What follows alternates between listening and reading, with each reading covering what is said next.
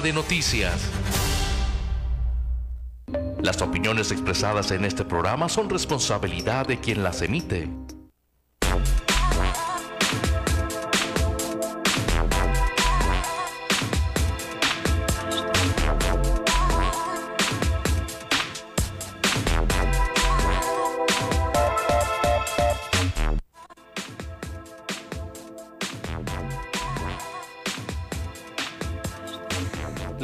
6 de la mañana con 43 minutos.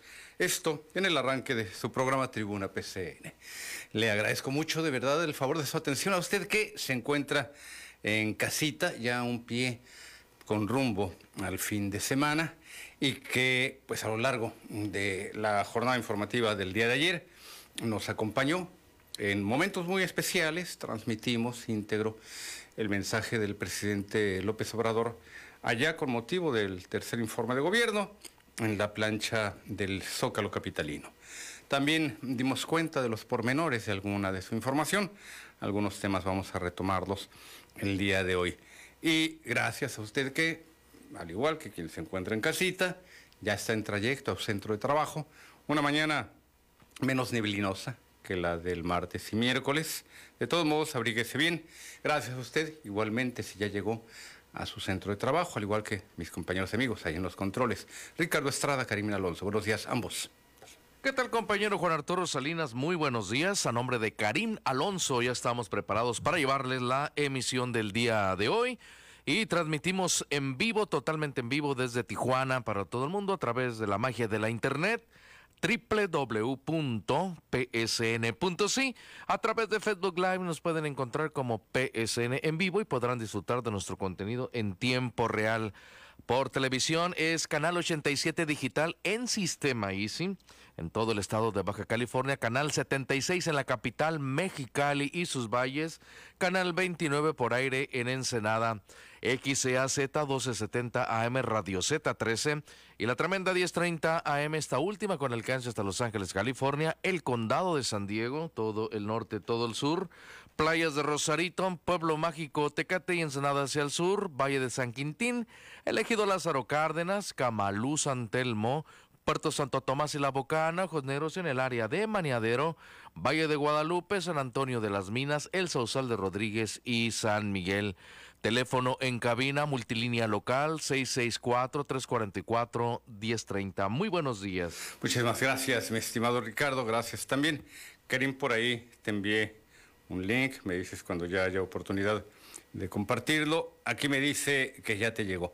Era de esperarse esta actividad, mal diríamos evento, porque de eventualidad no tiene nada, fue una actividad muy programada, por lo que toca al equipo de presidencia de la República, una concentración eh, fuerte, considerable, masiva, en el Zócalo, el, Zócalo, el Zócalo de la Ciudad de México. Por aquí se me cuatrapearon las palabras, le quería referir que se trata de la plancha mayor del eh, centro del centro político, de la médula política de nuestro país. Y hay y hubo evidentemente eh, muchas opiniones al respecto. Una de las que más me encantó, esta sí, cuando eh, varios medios de comunicación de allá, que no son nacionales, son capitalinos, pero ya sabe que se sienten que se apropiaron de la opinión pública de toda nuestra nación eh, cuestionaban el hecho de que se tratara de una eh, celebración en la cual pues había de todo, excepto el debido eh, cuidado, la sana distancia, es más, ni los cubrebocas, así lo cabeceaban. Intentos desesperados, vanos y fatos, por querer desvirtuar lo que se convirtió en uno de los principales actos para medir fuerzas, para eh, mostrar el músculo político. No le digo que llenar el zócalo equivalga a un triunfo electoral, tiene un gran peso, un gran peso político y además un gran peso en la opinión pública, al referir a CRAI.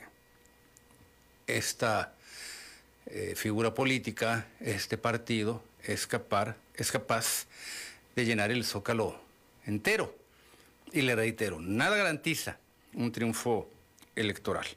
Pero sí, sí nos pone en perspectiva de qué eh, dimensión, en qué dimensión política se encuentra aquella figura convocante. No halló la oposición mejor argumento que descalificar eh, dicho encuentro entre quienes apoyan y simpatizan al presidente López Obrador, que hablar, ah, es que no hay sana distancia, es que no van a usar cubrebocas. Infantil, pueril, porque realmente aquí lo importante radica en otros puntos, en otros temas, en otros ángulos más de fondo. Refiere y admite el presidente, desde luego, que eh, no será fácil ni a corto plazo pacificar el país. Y le leo a grandes rasgos las cabezas principales de los medios capitalinos. No le voy a decir que nacionales. AMLO, muy pronto saldremos de la crisis. El Universal. Excelsior nos muestra una imagen con la plancha, la plana eh, total del Zócalo, a reventar. Ya no hay marcha atrás. Hemos, revestido las, hemos resistido las adversidades, López Obrador.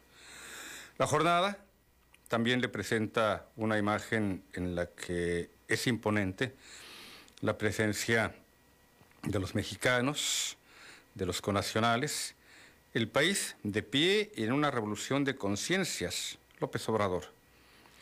El financiero eh, tiene otro tipo de orientación, precisamente el nombre del medio lo dice, y su nota principal revisa Banjico a la baja su estimado del PIB, y ya como nota secundaria, que además el financiero pues trae su jiribilla, con Zócalo a tope, AMLO celebra tres años y el reencuentro.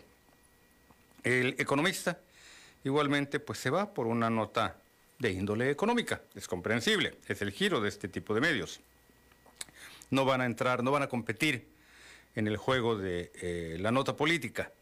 El salario mínimo aumentará 22% a partir de enero, será de 172.8 pesos por día. El Sol de México junta a 250 mil AMLovers. Milenio, la revolución de la conciencia no tiene marcha atrás. AMLO. El Heraldo también muestran, pues todos ellos imágenes de un zócalo a reventar, un zócalo abarrotado. Pese a las crisis, es el balazo. AMLO, seguimos de pie. En 75 minutos y ante un zócalo capitalino con alrededor de 250 mil asistentes, el presidente rindió un informe a la nación a tres años del inicio de su administración. Y lo que le eh, quiero referir también, la crónica AMLO Fest en el Zócalo por tres años de gobierno. La razón, AMLO reactiva la plaza. 4T está de pie y cercana a lo irreversible, señalan. El Zócalo, no, ya le estoy adelantando. Ovaciones. Promete AMLO salir ya de crisis, niega militarización. Y a grandes rasgos este es el tema de los, de los medios que le reitero. Yo no los consideraría eh, eh, nacionales, pero sí referentes a lo que ocurre en la capital del país y desde luego en la médula del tema de los principales cabeceos que le estoy refiriendo, allá en el núcleo político de México. No me negará que con la lectura de estos cabezales de los diarios de comunicación de allá de la Ciudad de México, y desde luego también de los de otras partes de la República. Todavía no me han llegado las eh, primeras páginas de los medios de distintos estados de la República. Es más, le leí las primeras planas, pero apenas están por llegarme el resto de los, de los medios. Ahorita me llegarán los periódicos nacionales, todos, todos ellos. Y a unos instantes más ya me estará llegando el Wall Street Journal, el Corriere de la Sera, el Le Monde, el País, el Mundo, Financial Times, USA Today, Wall Street Journal, el Times, el Guardian y el Washington Post. Ya en cuanto los reciba, le voy a ir compartiendo si en estos medios impresos del mundo también hubo espacio para destacar la nota que le estoy refiriendo. Aquí hay un punto, con todo y muchos temas en contra, tropiezos, errores propios y aquella información distorsionada que le endilgan los ajenos. El presidente López Obrador sigue marcando la agenda política del país. En estos momentos, los Claudio X González, los Gustavo de Hoyos, los Felipe Calderón, los Cuadri, están que rabian, verdes de coraje los hijos de su mal dormir. Ya no voy a decirle groserías. Están que se retuercen como tlaconeta en sal. Porque ellos no son capaces, junta más un atropellado allí en la esquina de el Zócalo y 20 de noviembre que, estos infames individuos. A pesar de sus frena, a pesar de sus boa, a pesar de sus tumor, a pesar de su siglo XXI, a pesar de su nuevo frente, no tiene una, un acrónimo ni una sigla específica, pero es un frente opositor que apenas acaba de ser lanzado a la opinión pública el pasado viernes. Y no digo que sean malos intentos, hay adversarios de peso pesado, pero ya hay mucha dificultad para que ellos, con todo y sus intelectuales orgánicos y con todo, y los recursos que muchos de ellos le inyectan, como Claudio X González y muchas otras voces, no desdeñables, no descartables, eh, gente valiosa incluso también, pero que todavía no han entendido por dónde está yendo el país. Ellos dicen que al precipicio. Aquí pues usted juzgue, vea y díganos. Vamos al siguiente material.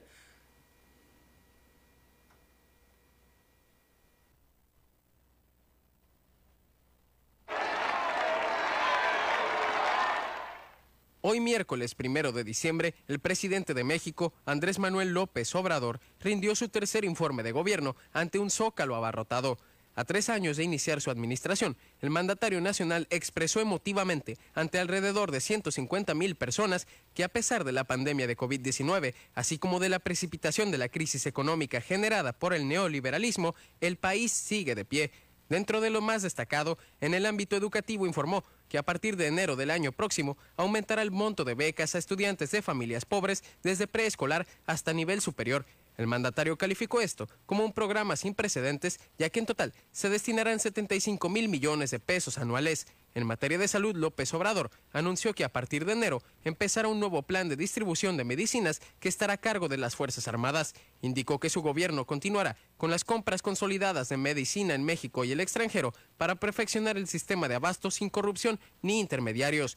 Además indicó que la vacuna patria que la nación está creando contra el COVID-19 estará lista en 2022. En el renglón económico, el presidente anunció que México dejará de comprarle gasolinas y diésel al extranjero y que se producirán y venderán estos combustibles en el mercado interno. Dijo que para finales de 2023 se estarán procesando 1.200.000 barriles diarios en las seis refinerías que se han estado habilitando. También aseguró que la política energética que se tenía buscaba arruinar a la industria eléctrica nacional y dejar el mercado en manos de empresas privadas, principalmente extranjeras. Por ello, aseguró que con la nueva reforma constitucional y la nueva iniciativa de ley se va a recuperar el equilibrio perdido con la política energética neoliberal. Por último, el presidente de México, Andrés Manuel López Obrador, culminó su mensaje agradeciendo a los mexicanos. En estos tres años hemos demostrado que somos una gran nación, libre y soberana, respetada y respetable para el resto del mundo, que lucha por la paz y, que se encamina a ser una república justa, igualitaria, democrática y fraterna. Y eso ha sido una obra, repito, de todas y de todos de un nosotros que hoy está aquí, representado por ustedes, mujeres y hombres libres y conscientes, protagonistas principales de la cuarta transformación de México. Gracias, pueblo de México. Gracias de todo corazón. ¡Que viva México! ¡Viva México! ¡Viva México!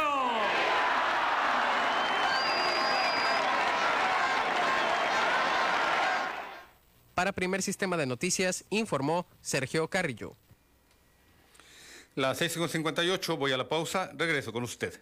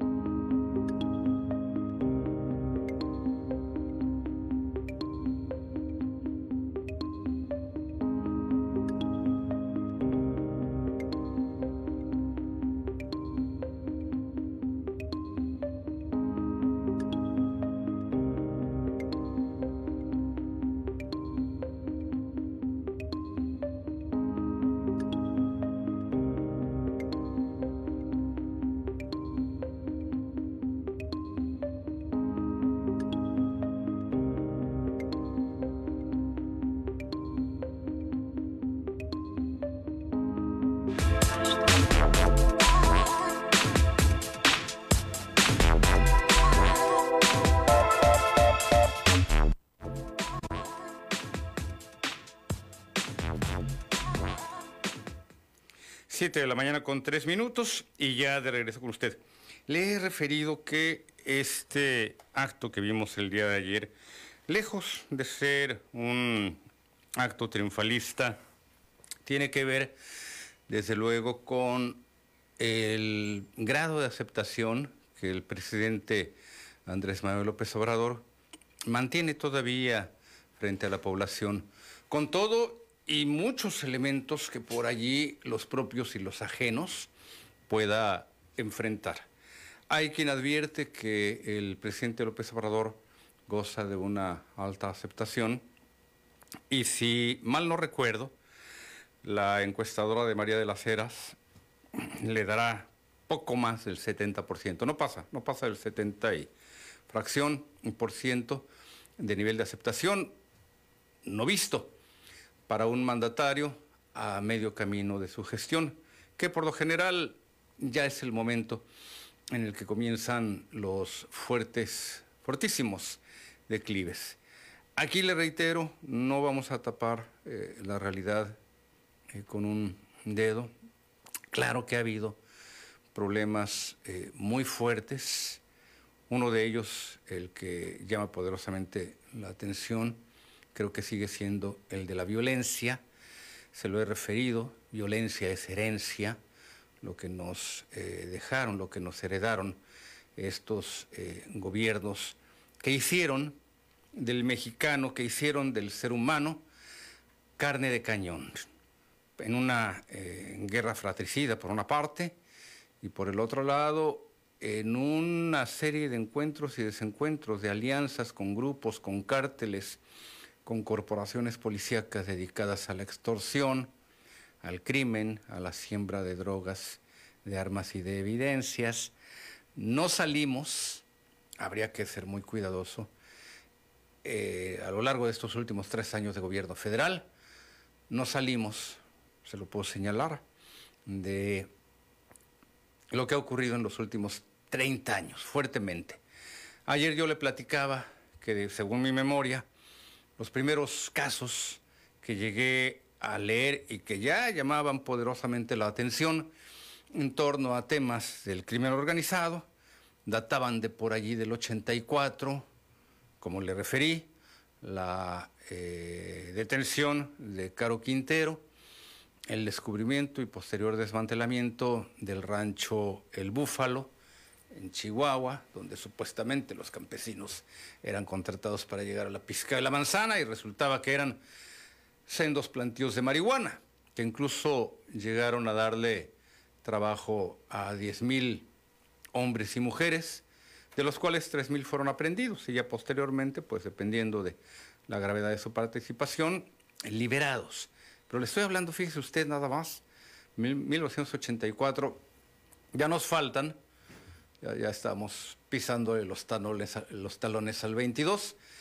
Ya nos faltan cosa de dos años para que cumplamos los 40. Los 40 años metidos en esta vorágine del narcotráfico. Y eso, y eso, que para cuando el rancho El Búfalo de Rafael Caro Quintero es descubierto y desmantelado, ya llevaban varios años de operación los grupos criminales que bajo la égida de Miguel Ángel Félix Gallardo empiezan a cobrar poder y pasan de traficar la hasta entonces inofensiva marihuana, que no lo es tanto, pero que no nos causaba tanto problema, tanto revuelo, tanto conflicto, ni con los vecinos del norte, ni con los proveedores del sur, Colombia, el tema de Nicaragua, que ahí, hay, la, madeja se, se entremezcla y se mete con los contras, con las armas, con los desembarcos, con la coca, con los sandinistas, con los contras, con Mata Ballesteros, con todos estos elementos que usted, usted sabe, eh, Oliver North, el, el, coronel, y sus comparecencias, juro decir la verdad, mientras sea a mi modo, en fin, esto de los juicios, incluso abiertos y televisados contra Oliver North, todavía durante el gobierno de, Reagan, eh, esos ya los llegué a ver ya aquí en Tijuana. Le estoy hablando de enero, febrero del 87. Pero a grandes rasgos es lo que le puedo referir que mi ya muy dañada memoria recuerda en torno a los inicios del gobierno y de su relación tan estrecha con el mundo del narcotráfico. ¿A qué quiero llegar? No se ve fácil erradicar en tres años de un plumazo o con abrazos y no balazos toda esta cauda de crímenes, de drogas, de fuego, de sangre, de grupos criminales en pugna, de políticos y jefes policíacos que los encubren. Y desde luego, los ríos y ríos de drogas que pasaron de la marihuana a la cocaína o a la heroína y a otros derivados terribles, el crack y varios más, hasta llegar hoy en día al fentanilo. Pero les recuerdo, por una parte, esos ríos de, de drogas, ríos de sangre, ríos de dinero. Ayer yo le ponía el ejemplo de lo que ocurría en el caso de Emma Coronel, la esposa de este capo, Joaquín Guzmán Loera. Lo suyo es puro amor, ¿eh? ahí no hay nada de interés, ahí no, no, no hay dinero de por medio. Si el Chapo hubiese sido un humilde campesino, también doña Emma Coronel se habría prendido de él por su gallardía y personalidad avasalladora. Vuelvo al tema y también le refiero a algo que leía recientemente. No tuve elementos como para sacar o para encontrar las razones de este cálculo, pero leía una afirmación en el sentido de que por cada eh, acción de gobierno, tanto las legales, los programas de gobierno, como las ilícitas, las complicidades con los grupos del crimen organizado, implicaban al menos tres años por cada año dedicado a este tipo de acciones. Es decir, súmele 40 eh, años, como le estoy refiriendo, y si cada eh, acción, le reitero, cada programa, le voy a hablar de formalidades, el FOBAPROA, la cruzada contra el hambre, la guerra contra el narcotráfico, y le voy a hablar de informalidades, la relación tan estrecha entre gobiernos como el de Felipe Calderón y algunos capos del narcotráfico, la relación tan estrecha entre militares como el general eh, Rebollo, Gutiérrez Rebollo, y capos del crimen organizado. El lavado de dinero, por lo que toca a algunos empresarios, siempre en México, ¿eh? en Estados Unidos todo el mundo es libre, santo y puro. La relación entre algunos hombres de negocios y los capos del narcotráfico. Bueno, si multiplicamos de acuerdo a esta ecuación, que le reitero, ya no encontré y tampoco tuve forma de enviar un mensaje, oye, ¿de dónde sale esta, esta proporción? Por cada año de eh, políticas desacertadas o de alianzas tejidas con el crimen, ¿por qué tres años para desmantelarla? Entonces nos llevaría 120 años. 4 por 3, 12, casi 40 años, casi cuatro décadas. Aquí nos vemos en 120 años y yo lo espero y a ver si ya el país se apaciguó. Vamos, vamos a cambiarle eh, de giro porque un tema muy importante sigue siendo el de la pandemia, hoy ya en su etapa de otra eh, variante. No le hablo del tumor, no le hablo de frena, no le hablo de eh, eh, boa ni del siglo XXI. No, no, no. Hay, hay, otros bichos también igual de malignos. Y me refiero al coronavirus que eh, muta en otra variante que todavía no hay estudios que nos refieran que es más peligrosa, ni más letal, pero sí más rápida. Y que en cuestión de apenas una semana, la semana pasada los primeros casos fueron descubiertos en Sudáfrica, viajaron a Europa, específicamente Alemania y Reino Unido, en dos días. El viernes ya estaban en Canadá los primeros dos casos. Ya para arranque de esta semana llegaron a Estados Unidos y su arribo a territorio nacional es casi inminente. ¿Y por dónde cree usted que va a llegar? A ver, a ver si le atina. Es una ciudad que yo calculo que, desde luego, hay, dos o tres, pero creo que la primera empieza con T y termina con A, y la segunda empieza con M y termina con E. Yo no creo que, no creo que Juárez, ni, ni, ni Matamoros, Brownsville, por allá vayan a ser la puerta de entrada. Acá, acá la vamos a tener.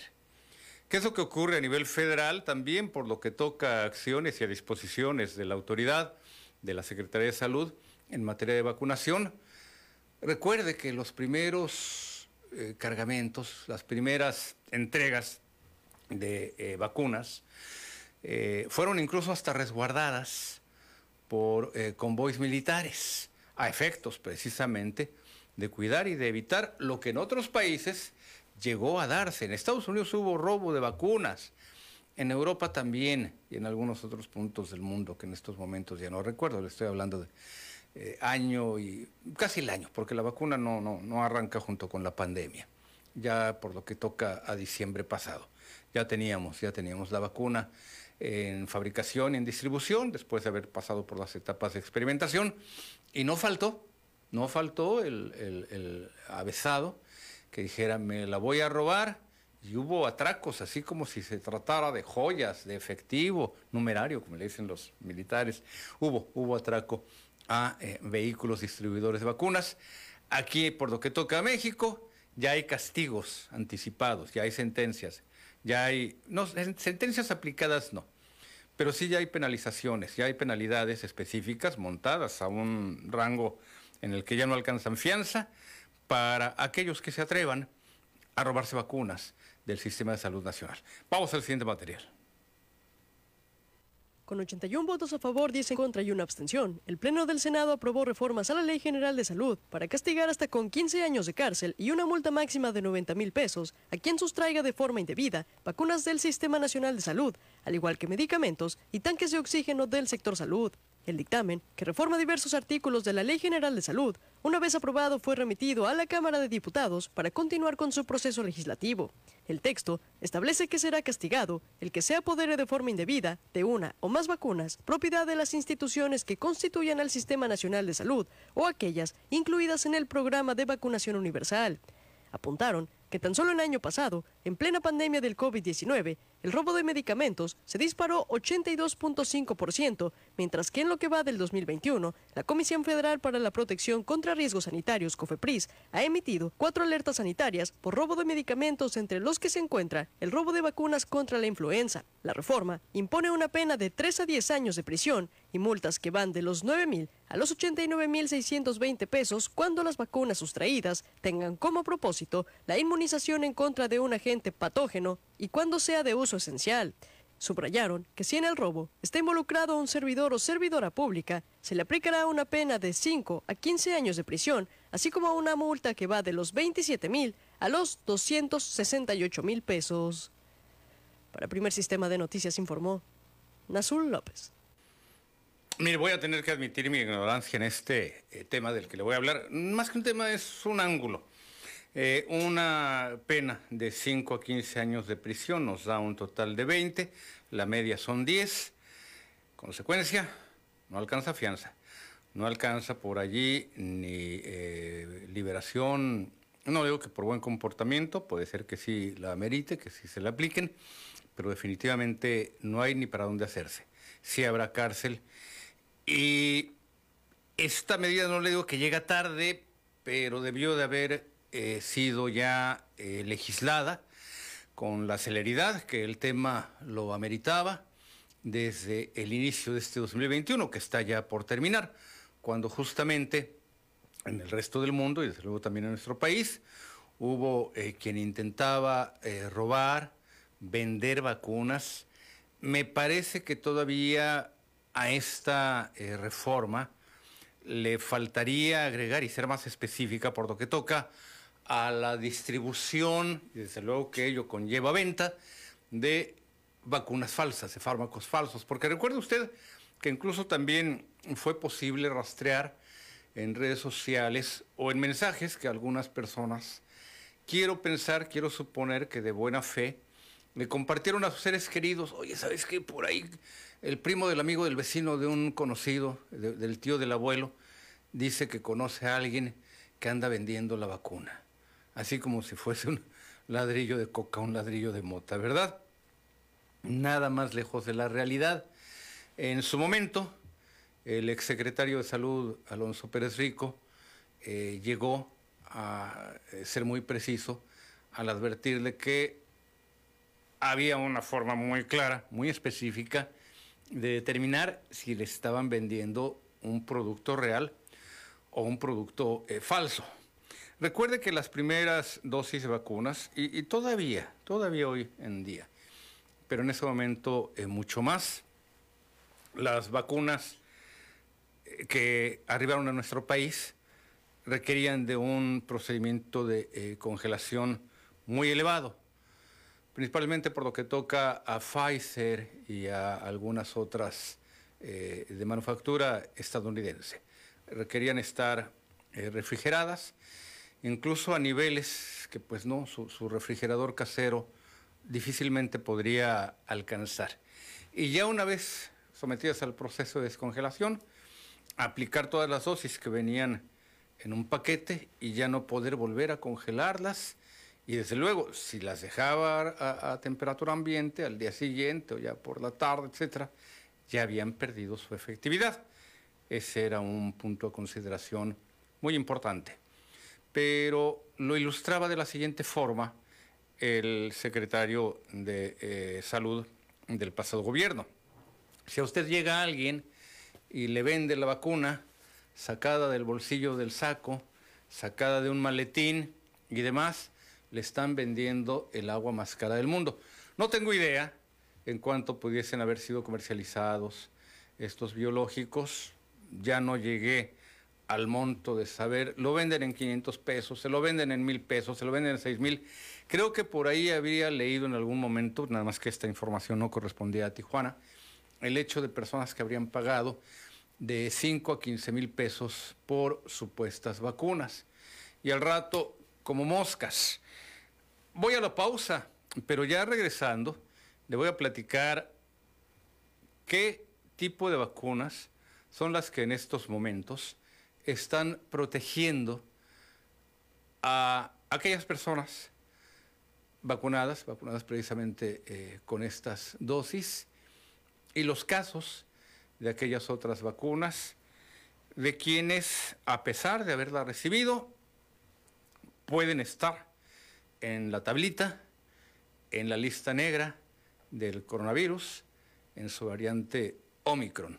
¿Quiénes pueden tener riesgos? De acuerdo al biológico que les aplicaron. Volvemos.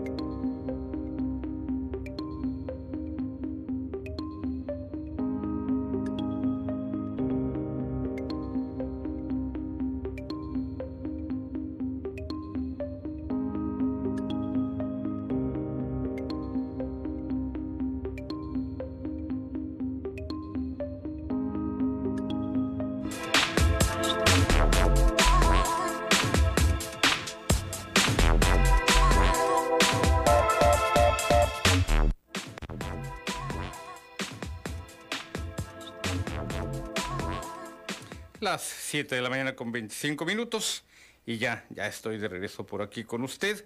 Gracias, gracias a usted que también nos está enviando sus mensajes y algunos temas eh, a investigar. Por cierto, tenemos todavía aquí pendiente un caso relacionado con la investigación de eh, maltrato animal. Le vamos a dar curso en estos días. Te envié por aquí, mi estimado Karim, un material, este es un link, tú me dices cuando ya podamos compartirlo con el auditorio. Se trata de la intervención de la participación del diputado eh, Isaías eh, Bertín, bueno, yo lo pronunciaría eh, Bertán, del diputado Isaías Bertín Sandoval, ante la secretaria de Seguridad Pública Federal, Rosa Isela Rodríguez, en torno a algunos temas precisamente de la materia de lo que le he estado hablando, seguridad. No, fíjate, fíjate que no todo, Caíme. Eh, dura 8 minutos con 35. Nos vamos a ir, yo eh, calculo, por los 3 minutos. Y ya de ser necesario, vamos compartiendo el resto de los eh, minutos restantes en otras dos entregas. ¿Qué te parece? Lo dividimos. Mide casi 9 minutos, tiene casi 9 minutos. Nos vamos de tres en tres en tres. ¿Qué te parece? Y así abordamos esta comparecencia de Isaías Bertán. Incluso ya le envié por aquí un mensajito para eh, ver si podemos contar con su llamada allá en la capital del país. Ya son las 9 de la mañana con 27 minutos, allá ya, ya, ya amaneció. Aquí todavía estamos contentos entre las vacas y el maíz. Pero vamos al siguiente material. Este eh, video eh, es de la Cámara de Diputados, allá en San Lázaro, y refiere precisamente los temas que le he venido eh, desglosando en este espacio.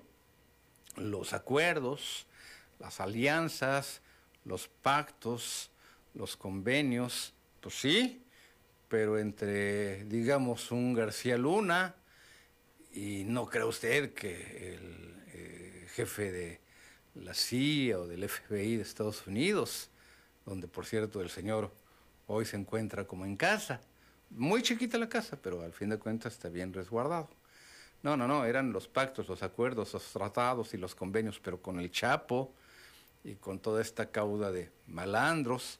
Y usted sabe, durante qué gobierno. Y luego aparte agréguele que acaban de detener, después del caso de García Luna, todavía algunos otros eh, individuos vinculados al propio secretario de Seguridad Pública, como lo han sido sus jefes policíacos. Ya nomás les falta por allí pues el pez mayor, ¿verdad? Eh, que por cierto, don Felipe Calderón Hinojosa, Felipe de Jesús el Sagrado Corazón Ávila Olmeda, se llama el señor. No, es cierto, los últimos apellidos son Calderón Hinojosa, pero lo digo por la simbiosis que, que hay. Le eh, refiero, nada más falta que este eh, santo señor tenga por allí, pues de alguna manera, eh, también mm, tela de dónde eh, cortar, que volteen a ver hacia él. Le referí que después de García Luna llegó la detención de su jefe de la Policía Federal, así que pues ya faltaba poco para dar el brinquito y tener ya el radar en estas otras figuras, ya no policíacas, sino militares. Jorge Horta, buenos días, adelante Jorge, bienvenido. Es muy interesante toda esa captura, mi querido Arturo, de todas estas personas que poquito a poquito van saliendo a la luz. Honorables caballeros. Tarde o temprano que nos alcance el brazo corto de la ley, ¿no? Como dicen por ahí. Oye, pues para informarte que acá en el pueblo mágico, eh, los comerciantes del centro de la ciudad están eh, bastante molestos por el incremento en asaltos a comercios. Sí. se necesita que exista un un, un, un emplazamiento o un programa, ahora que viene la época de Sembrina, así como se hizo en Tijuana y en Mexicali, de organizar a las diferentes corporaciones para que estén patrullando, sobre todo lo que es el centro de la ciudad y los bancos, es donde se realizan pues, la mayor parte de atracos por parte de los malandrones aquí en Tecate. También decirte, mi querido Arturo, que el gobierno de Darío Benítez volvió a sacar ahora una convocatoria para solicitar a la persona que quiera ocupar el cargo en Inmujer, aquí en Tecate. Sí. Tienen muchos requisitos ahí muy importantes, de escolaridad, eh, amas de casa. Para el público en general está abierto, pero esto da, da mucho que hablar de este gobierno que está abriendo convocatorias para ocupar puestos, puestos que regularmente pues eran por designación del propio alcalde. Así es. Ahora se están abriendo estos puestos y pues esto deja un buen sabor de boca para sobre todo las mujeres que pues están tan olvidadas aquí en cuanto a la violencia doméstica.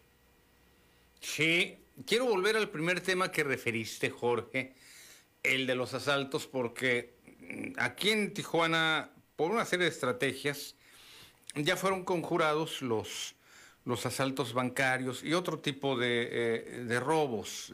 Todavía eh, penden sobre algún tipo de comercios y demás, pero creo que en lo general ya ha habido mecanismos que han permitido frenar el asalto fuerte, el asalto de alto impacto, el que llamaba mucho la atención. Pero allá en, en- en Tecate, Jorge, ¿cómo está este panorama? Me llama mucho la atención lo que refieres. Pues el asalto regularmente es a pequeños comercios en el centro de la ciudad. Sí. Más sin embargo, se ve a veces asaltos en el, en el pueblo de Tecate, el pueblo mágico. Hay cinco bancos en la zona centro aproximadamente, Miguel Sí. Arturo. Y muchas veces eh, la gente se va sobre la sobre los mayores de edad o sobre gente que ve vulnerable Sí. y los mismos cajeros los atracan o ya sea cuando salen del banco Ajá. pues ahí les hacen alguna que otra que, otra- que otro seguimiento Sí. y pues los asaltan a las personas pero esto se va incrementando siempre en los meses de diciembre en este tiempo que Sí. se pagan ahí y que hay más más concurrencia en los bancos es cuando se ve este tipo de delitos hasta ahorita pues no se ha registrado nada de eso sin embargo los comerciantes están preocupados para, porque no se ha realizado ningún operativo por parte del ayuntamiento en el cual los haga sentir más seguros de que digan que van a hacer un operativo para el mes de diciembre, como tradicionalmente se hace. Perfecto, pues esperemos, como lo señalas, Jorge, que no tenga lugar este tipo de eh, atracos, principalmente a los cuentavientes. Los bancos de un tiempo a la fecha ya han tomado eh, muchas medidas, entre las cuales destaca el manejar flujos de efectivo que la verdad desestimulan a los asaltantes porque pues se trata de cantidades eh, que no, no, no están lejos de llegar a las que guardaban anteriormente en las bóvedas. Hoy ya no, y además entre las transferencias bancarias y otras acciones, tú lo sabes, esto ya ha devenido en que las sucursales de cualquier eh, ciudad del país, chica o grande, ya no manejen estos grandes flujos de, de- efectivo. Asaltar, atracar una sucursal ya dejó de ser un negocio, sobre todo comparándolo con el riesgo que pueda representar, el riesgo-beneficio. Es así que se van, como lo señalas adecuadamente, contra los cuentavientes, contra quien lleva por allí todavía una cantidad a depositar o a retirar, 60 mil pesos, 50 mil pesos, bueno, hasta 20 mil, y dicen, órale, ahí sí vale la pena eh, eh, buscarle, ¿verdad? Pegarle, y sobre todo a las personas, a los adultos mayores, a quienes les recomendamos, creo que coincidirás conmigo, Jorge, que manejen cantidades de efectivo, pues que la verdad sean bajas, que no llamen mucho la atención, que no entren al banco, que no salgan con el bultote así. A veces retiran tanto dinero que se van de lado, ¿verdad? Porque pesa en un lado de la pierna, en el bolsillo. Y no, no, no tiene caso. Buscar una transferencia, buscar que desde nuestros aparatejos estos del demonio, si no podemos hacerlo, no sabemos hacerlo, haya quien nos ayude a ello, hacer las debidas transferencias porque lo contrario sí nos ponemos en riesgo. Sobre todo, reitero, ya como adulto mayor nosotros, Jorge. Sí, querido Arturo, pues esa información que te tengo, más tarde te mandaré la información para los noticieros. Seguiremos en con- contacto. Jorge, un saludo, un abrazo hasta allá, hasta Pueblo Mágico. Voy a la pausa, vuelvo nuevamente, nuevamente con usted.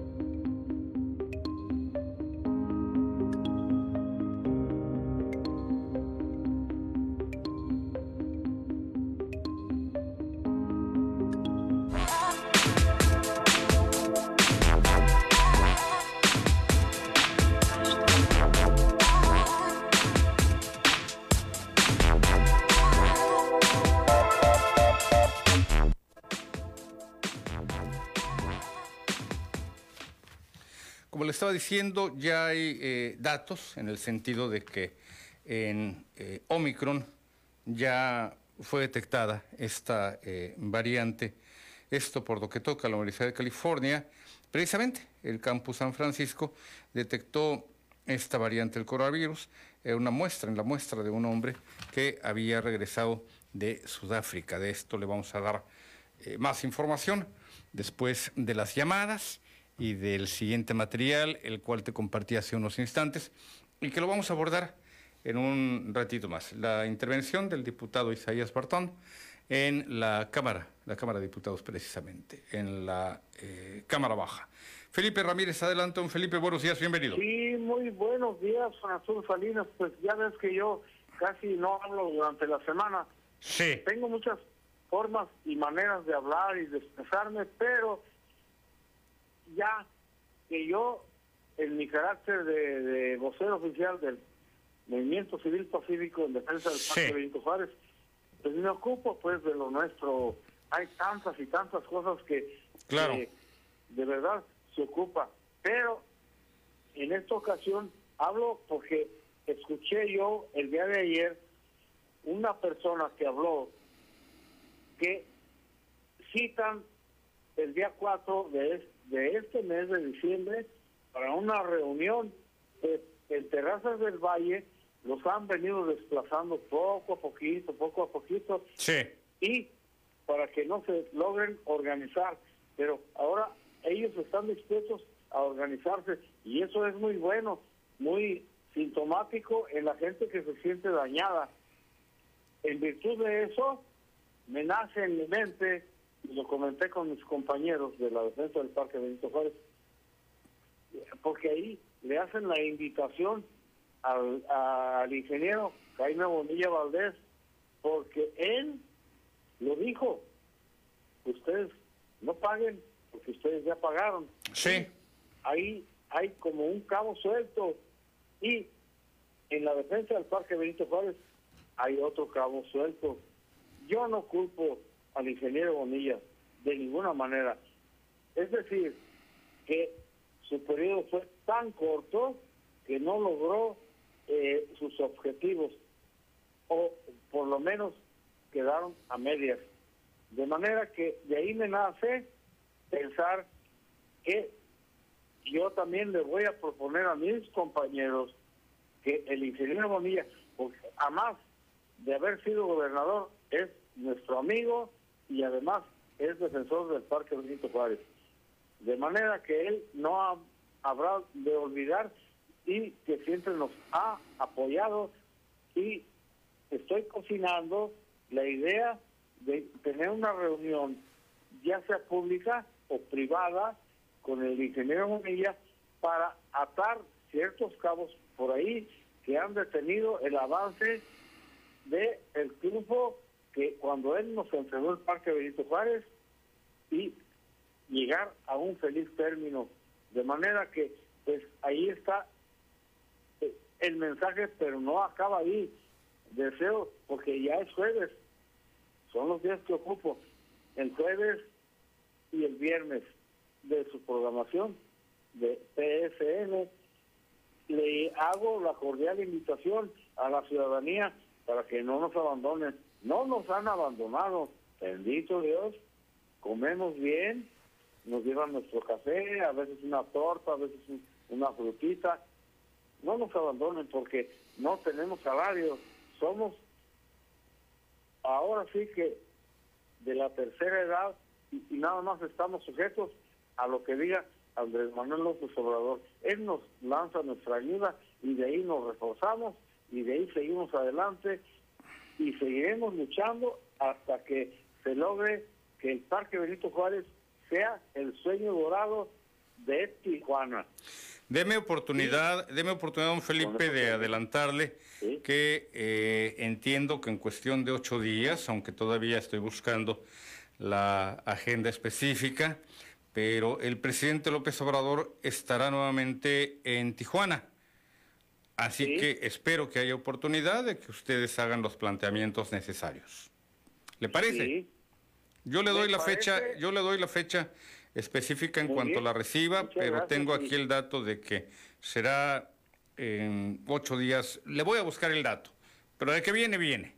Le agradezco la llamada, don Felipe, y esperemos que este tema todavía, el del Parque Benito Juárez, llegue a buena solución, porque ya eh, es, es justo para los defensores del parque dar de solución a este tema y Tijuana ya igualmente requiere que algo que debió de haber sido ya arreglado, ajustado, eh, eh, no siga siendo un tema de distanciamientos. Jorge Campero, adelante Jorge, buenos días, un saludo, hasta Ensenada. Este, Jorge, adelante, estamos al aire. Hoy madrugamos, Juan Arturo. Sí, Oye, te, te quería preguntar por el gran maestro, hombre. ¿Qué pasó? ¿Qué razón me das el gran maestro Odilar Moreno Grijalva? ¿Dónde se escondió ese amigo? ¿Va a regresar a PCN? ¿E- ¿En dónde está el amigo? ¿En qué trabaja? ¿Tú qué? ¿En qué trabaja? No, pues solamente Odilar sabe en qué trabaja, Jorge. Pero a ver, sí, sí, sí, te tengo una sorpresa al respecto. ¿Qué te parece si eh, me das unos segunditos y ahorita te vamos a compartir? Es más, eh, mi, mi estimado Karim, ¿me pasas este promo antes del video que habíamos quedado? Este promo está cortito. No cuelgues, Jorge. Vas a escuchar por aquí el proyecto que tenemos cocinando. Ya lo tiene por allí Karim. Nos lo va a compartir. Y en unos instantes más. No cuelgues, te reitero. Eh, me dices, Karim, cuando podamos eh, tenerlo ya y pasar al aire el siguiente eh, material. A ver si de esta forma le respondemos a Jorge Campero. Vieras lo ocupado que he estado precisamente con el tema de nuestra programación, de nuestro reacomodo de espacios. Fui a Mexicali hace cosa de eh, un par de semanas, también para trabajar por lo que toca nuestra programación en la capital del estado. Vamos al siguiente promocional, Jorge, y tú me vas a decir. Soy su amigo Odilar Moreno Grijalva. Sin tregua expresa la opinión de la sociedad, sin engaños y sin miedos.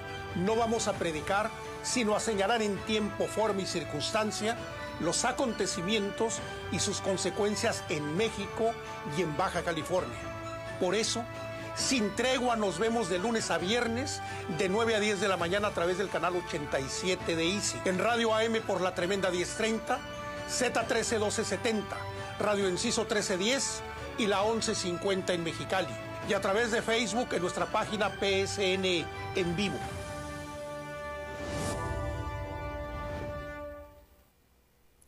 ¿Qué te pareció? Ya respondimos. No, sí, Juan Arturo, eh, sí que sorpresa, ¿eh? ¿A partir de cuándo empieza la siguiente semana? ¿Va a estar Lunes, ajá. Sí, mira, yo traía la presión de que este programa ya quedara lanzado al aire. Híjole, ¿qué te puedo señalar? Entre ayer, hoy, mañana, pero a mí no me gustan las, las decisiones intempestivas de, de arranque, de- de capricho, sino bien organizadas. Yo prefiero cerrar los ciclos, tanto los personales como lo que tiene que ver con algunos aspectos de la empresa, y decir, hasta aquí entregamos la estafeta y hasta aquí iniciamos otro periodo. Sí, inicia precisamente eh, por lo que toca en este caso el programa de eh, nuestro amigo el doctor Odilar Moreno Grijalva, el lunes eh, 6 de diciembre. Oye, Juan Arturo, ¿y, ¿y qué pasó con Gaby? ¿La, la movieron también nada más a las noticias? Ya no Gaby va a ella? continuar, nada más que después del programa con Odilar Moreno. De esta forma ya también le damos un respiro para su, su horario y para que no llegue pues a veces tan carrereada y que tiene también muchas cosas que hacer, tanto las personales, tú lo sabes, no dejamos de tener nuestras obligaciones en casa. Gaby ya deja listos todos sus temas eh, eh, eh, personales y ya cuando llegue aquí más fresca, con una hora de ventaja, pues ya se dedica, recuerda que además de la conducción del programa, pues nuestra vida no acaba en las dos horas o una hora o tres que a veces tengamos al aire. ella se va a dedicar de lleno, tal como lo está haciendo, a la dirección de noticias, que es el cargo que yo había venido ocupando. Entonces Gaby Colina te va a atender igualmente de lunes a viernes, solamente que de las 10 a las 11 de la mañana. Perfecto, bueno, pues no, pues esa sí fue grande sorpresa porque al maestro Dilar mi respeto. Qué bueno que lo recontrata nuevamente. Lo tuvimos que jalar, le tuvimos que hacer manita de coche, le tuve que estar hablando mañana, tarde, día y noche durante varios eh, eh, días. Andaba en la Ciudad de México, desde allá se estuvo reportando conmigo, llegábamos a pláticas, a acuerdos, buscarle nombre a su programa, buscar eh, el texto adecuado para este promocional que tú acabas de escuchar. Tuvimos eh, llamadas, videollamadas, eh, textos. A ver, revisa el texto, ¿cómo lo ves? A ver, mira, te mando esta propuesta. Nos debemos ajustar a tal tiempo de transmisión. No te creas que esto que acabas de ver surgió en dos minutos, Jorge. Fueron semanas de pláticas, de conversaciones, de negociaciones para llegar y sobre todo además mover aquí nuestra parrilla de programación, al igual que los nuevos programas, que no sé si los hayas visto, Jorge, están muy interesantes los nuevos programas, la nueva programación del primer sistema de noticias, con otros productos que son novedosos. Iniciamos precisamente los sábados, después de Tiempo de Noticias, con Enrique Méndez, con el espacio de Pedro Ochoa, Rostros de la Cultura, Pedro Ochoa Palacio. Nos vamos con eh, Hablemos de Economía de Mario Escobedo. Nos vamos con el programa A Fondo que conduce Amador Rodríguez Lozano. Tú lo sabes. Seguimos con productos que ya anteriormente habíamos eh, manejado. Aprender para avanzar, la Bolsa del Consumidor. Tenemos también La Hora del Ciudadano con Meli Espinosa. Tenemos igualmente De Frente de Perfil con Vicenta Jiménez. Cuarto Poder, edición sabatina, 7 a 9. En fin, domingos, también estoy trabajando en la programación del domingo. ¿Quieres algo más? No, pues no se faltó ahí la licenciada Vicente Espinosa también, recontrátala nuevamente. Sí, está Vicente Espinosa con nosotros en De Frente de Perfil, todos los sábados de 6 a 7. Tenemos, tenemos eh, productos novedosos y todavía vienen más, todavía vienen eh, eh, otras sorpresas, darle una sacudida al canal, a nuestros promos, a eh, una serie de eh, temas relacionados con lo que estamos ofreciendo. No quiero que, y no lo digo en mal término, que se nos, que se nos envejezca el canal, es decir, que no tengamos productos novedosos, programas eh, nuevos. Y si tenemos alguno ya con mucho tiempo, también tener la capacidad de revitalizarlo.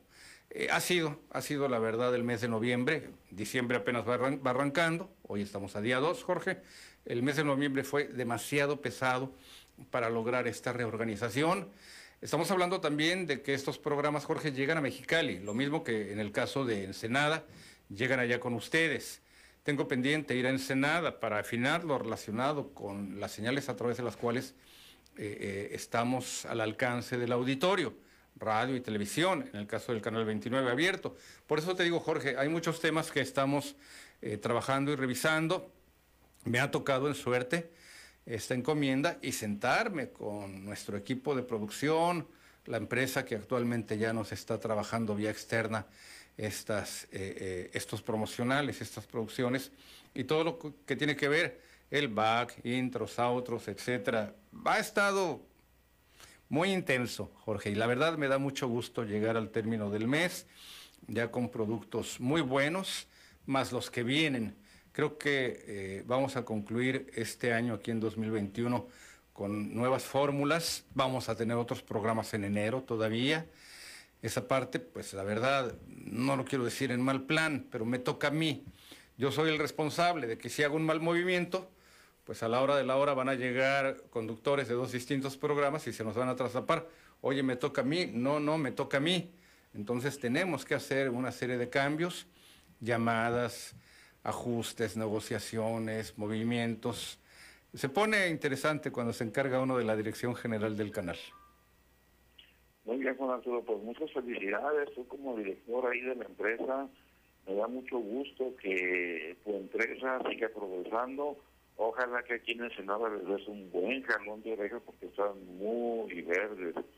Voy a Ensenada, todavía no tengo fecha porque también quiero aprovechar para tener una entrevista con el alcalde Armando Ayala y platicar acerca de algunos eh, temas allá en el puerto, allá en la Cenicienta, pero ya con lo que me está señalando Jorge, eh, me das eh, pauta para llegar y revisar cómo andan allá algunos términos y lograr que en Ensenada igualmente tengamos buenos productos, buscar siempre también esta audiencia que, mira, más que un auditorio, más que un auditorio, más que un público, más que una audiencia, yo lo he referido, Jorge, son ustedes una comunidad, le han dado forma, le han dado eh, sentido a Primer Sistema de Noticias, no solamente como un medio de comunicación, nos hemos convertido en una caja de resonancia, en la voz de la sociedad. Muy bien, Juan Arturo. Pues, enhorabuena, compañero, y este, ahí se ocupa alguien que te ayude aquí en TCM, pues ahí me hablas. ¿eh? Muchas gracias. Estaremos de acuerdo para que tú también nos ayudes con tu opinión con respecto a nuestra señal, cómo nos recibes, si nos sigues a través de radio, televisión, internet, etcétera. Estaremos atentos, Jorge, para platicar también con la audiencia de allá de Ensenada. Las 7 de la mañana con 56 minutos. Yo parto del hecho de que me voy al corte y si me esperan en la línea, Artemio Osuna y Arturo Jiménez, no se vayan. Vuelvo con ustedes.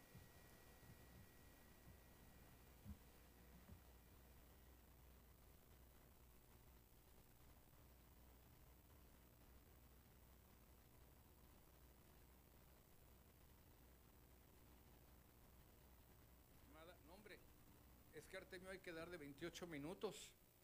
Mejor para no frenarlo, ya que regresemos del corte. Artemio sí, la verdad, como caballo desbocado porque si no lo voy a tener que frenar al par de, al par de, este, eh, de minutos. Mejor vámonos a la pausa.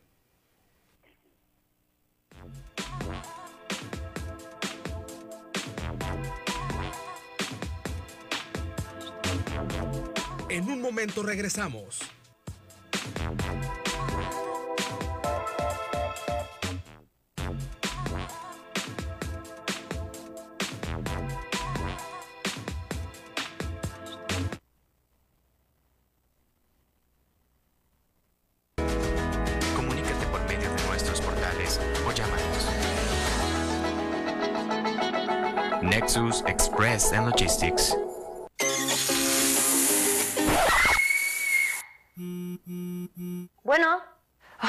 Acabó el gas. ¿Me pudiera bañar a tu casa?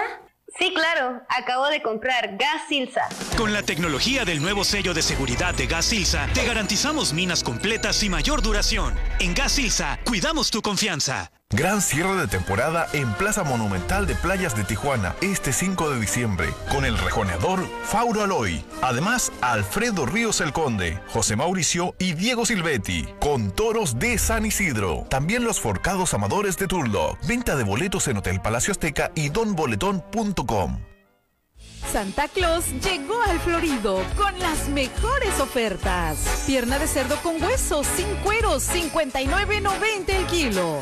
Papaya Maradol, 28.90 el kilo.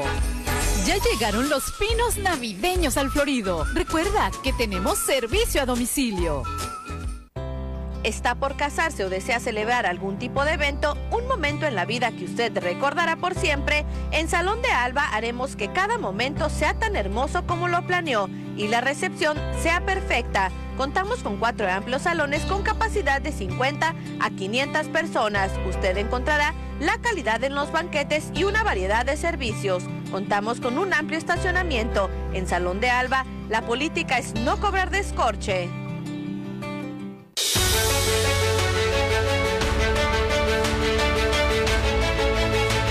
Usted y yo, todos en la edición nocturna de su noticiero al día.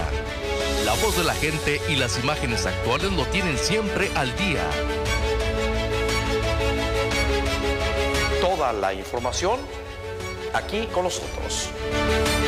En su noticiero al día se habla siempre con la verdad en todos los temas y se habla de deportes con el estilo de René Mora. Amigos, ¿qué tal? Bienvenidos al fabuloso mundo de los deportes. Infórmese de lunes a viernes a las 9 de la noche desde Tijuana, Baja California, México. En su noticiero al día. PSN, primer sistema de noticias.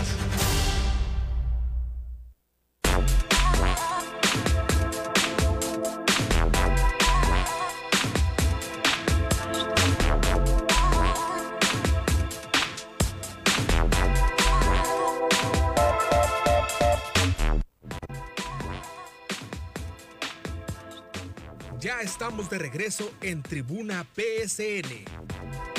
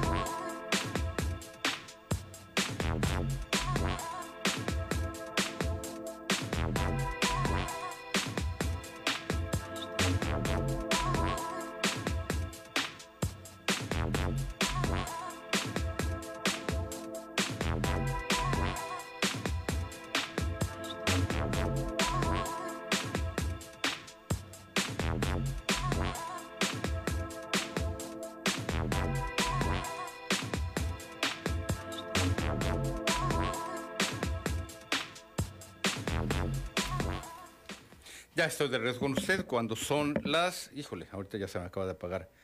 8 con 1, 8 con 1, se me apagó la pantalla. Pedí eh, mantener la llamada con Artemio Zuna ya para este eh, corte, porque ya sé que dos, tres minutos no le bastan. Artemio, adelante, buenos días, bienvenido. Artemio, estamos contigo al aire. Ah, ¿qué tal, Arturo, hombre? ¿Eh? No, pues es que es la verdad, ¿a poco con un minuto te ibas a conformar? Quisiera que me dieras una hora. No, hombre. ¿Eh? Pasa, Mira, pasa, pasa a la oficina de publicidad para que te hagamos contrato para un, un programa. Adelante, Jorge. No, Artemio, sí, Artemio, sí, perdón. Ya tengo aquí anotado Jorge Campero. Adelante, Artemio. Sí, este, sí lo vamos a hacer, ¿eh? Porque la verdad es que los Ah, pues tú que nos han dejado sin resolver, ¿Eh? pues son muchos. Yo soy el que bautiza los programas, así que tú dime, este, ¿cómo le ponemos tierra y libertad? ¿Qué te parece? No, no, esa, esa tiene copyright de allá de Emiliano Zapata. Sociales que hablamos de la PCN. Ándale, exactamente. Adelante, Artemio. objetivo, ¿sí? Entonces, este, el objetivo mío, pues ha sido la tierra. Claro, por eso lo digo, tierra y libertad. Así es. Entonces, este, pues, desgraciadamente el ingeniero se metió en esto también y, y, pues es el dueño de la PCN. Y Sí. pues este, mientras no me resuelva el no- no resuelva el problema a las 40 mil familias de aquí de, de Tijuana y las 100 mil de Baja California, pues desgraciadamente voy a tener que estar hablando. Si no ya estuviera yo ahorita en Cancún como Ramón, anduviera ya este, eh, bañándome en las playas. Pero mientras no resolvamos esto, no vamos a agarrar vacaciones. Este, el ingeniero pues sí se fue de vacaciones porque pues realmente sí lo necesita por esos dos, dos años tan tan duros que, que le tocó vivir Sí. dentro del gobierno. Y que regrese con fuerza porque lo estamos esperando y lo están invitando, acuérdate allá a la Morita 1, donde prometió que, que no iban a desalojar a nadie y ya te mandé yo un escrito ahí donde dice, donde están desalojando a los más discapacitados y a los ancianos que son los más débiles, que no se defienden, y los despojan y lo hacen de una forma, ya te lo explicó la compañera, y el sábado a la una eh, eh, hay una asamblea donde va a estar Peñaflor, afortunadamente ya Peñaflor ya está regresando al redil y ya se va a poner a organizar, a, a, a- poner a ponerse ahora sí al servicio de los colonos. Espero que no vaya no vaya como el como el, como el este delegado al servicio de los fraccionadores, ¿verdad? Pero pues ni modo, tenemos que meternos en esos riesgos y pues yo lo que quisiera es que el ingeniero regresara, porque yo confío mucho en el ingeniero y su relación que tiene con el presidente para que saquen ese decreto. Yo nomás le estoy pidiendo que firmen un papelito ahí donde diga que los compañeros, 40 mil compañeros colonos tienen más de 30 años en su tierra, por lo tanto tienen derecho a la prescripción ah, este, privada, tienen derecho a la prescripción agraria, no tienen por qué estarlos molestando acabar con el Envive para que el Envive no le siga cobrando Sí. y, que, y que el Rojo Gómez no le reconoce ni siquiera los pagos que se hicieron al Envive, ¿verdad? Y, y entonces eso es lo único que queremos nosotros, ese decretito, un decretito precautorio donde Artemio. una. Te doy el mismo consejo que le refería hace unos instantes a don Felipe, defensor del Parque Benito Juárez.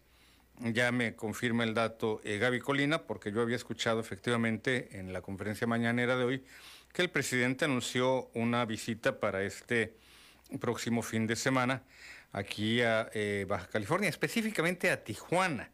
Pero ya la confirmación es del día sábado 11 de diciembre. Yo te recomiendo que mediante algún escrito muy claro, así con toda la claridad posible, ya sabes que para mí hablar de, eh, de tierra, de ejido y demás es como hablar de, cálculo infinitesimal. No le entiendo ni más paloma. De verdad, créeme, y no es por mala eh, fe. Pues yo nací en un cuarto piso, bueno, pues en un hospital, ¿verdad? Cerquita, pero luego ya mi vida, mi infancia, eh, fui bebé, un cuarto piso de un edificio a tres calles de Palacio Nacional, pues yo qué voy a andar sabiendo de tierra, ni en las uñas, porque no había en dónde ensuciarse. Entonces, en un escrito muy claro, muy específico, aunque el presidente sabe mucho de estos temas de tierra y demás, que ustedes le planteen esta petición, Artemio. Lo vamos a tener aquí el sábado 11 de diciembre y yo creo que es la mejor oportunidad que eh, tienen eh, tú y tus gentes para acercarle un documento y hacer estos planteamientos que nos acabas de lanzar al aire. ¿Te parece? Te mandé unos escritos a ti y al ingeniero Bonilla. Sí, sí, los la recibí. amistad que tiene el ingeniero Bonilla se sienta a almorzar con él. Sí. Ni modo que el ingeniero no tenga la oportunidad de decirle, ingeniero, aquí están los documentos que, que me entregaron. Así está. compañero Y de, y de todo, sí, yo lo tengo y te juro que lo he tratado de leer dos, tres, cuatro veces.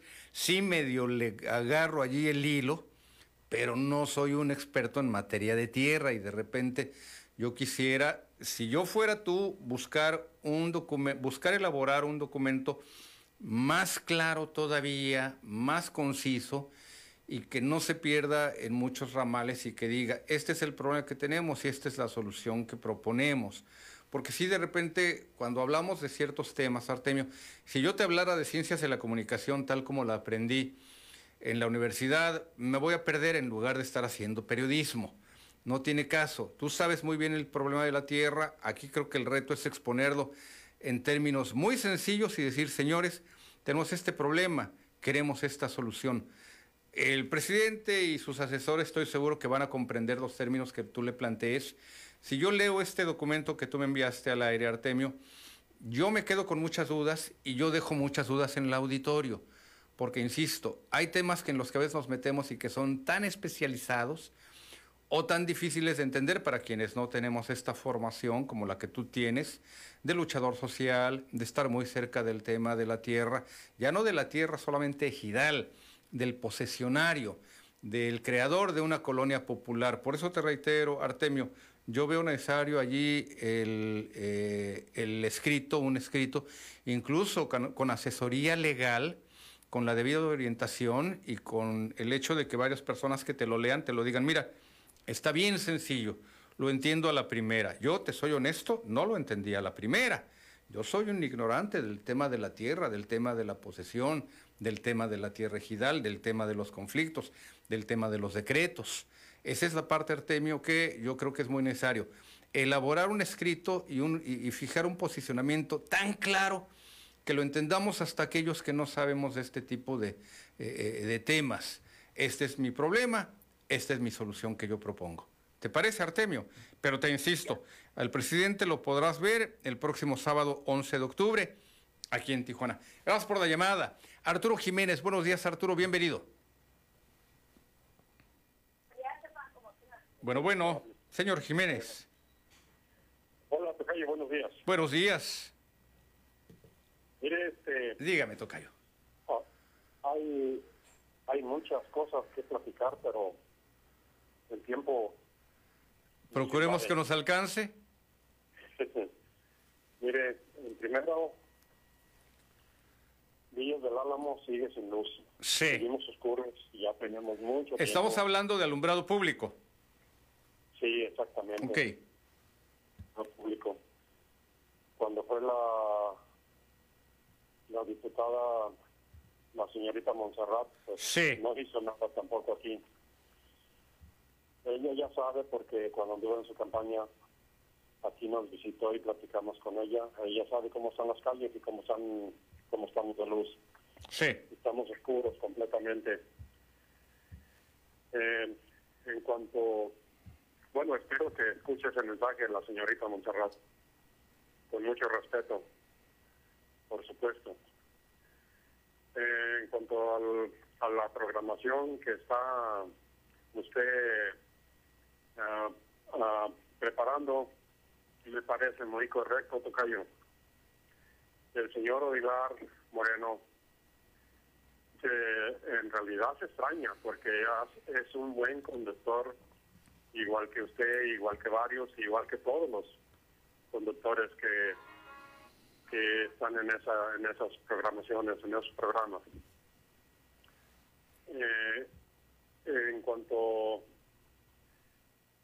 a eso, a ese reacomodo de, programas, me parece muy bien, señor, que que se haga algo porque eh, está muy bien todos los programas. Yo cuando tengo tiempo, casi siempre tengo tiempo, escucho todo el día los programas de, de ustedes, de esa estación de radio y televisión. Y, y aparte de eso, quiero también, pasando a otra cosa, mandarle un mensaje al señor Felipe Ramírez, que tiene pues muchos años cuidando el Parque Benito Juárez, que estamos con él, aunque no nos presentamos muy seguido ahí con él en el parque, pero estamos con él. Siempre escuchamos sus, sus demandas, sus eh, cosas que, que, él, que él dice. Ah, aquí en Villas del Álamo hay mucha gente que estamos con él. A la hora que, que sea necesario algo urgente, yo creo que estamos presentes y lo apoyamos en lo que sea necesario. Ese es mi comentario, Tocayo. Pues muchísimas gracias por atender mi llamada.